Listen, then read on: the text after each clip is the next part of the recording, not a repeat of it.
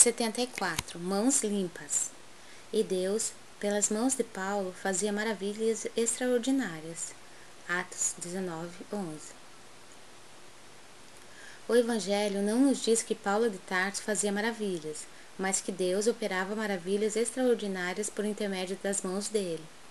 O Pai fará sempre o mesmo, utilizando todos os filhos que lhe apresentarem mãos limpas.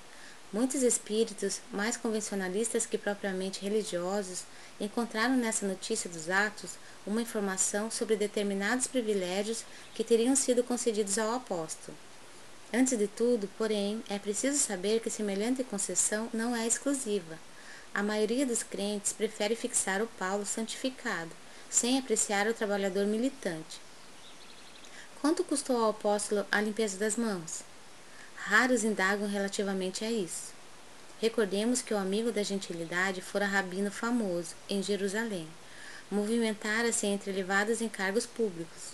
Detivera dominadoras situações. No entanto, para que o Todo-Poderoso lhe utilizasse as mãos, sofreu todas as humilhações e dispôs-se a todos os sacrifícios pelo bem dos semelhantes.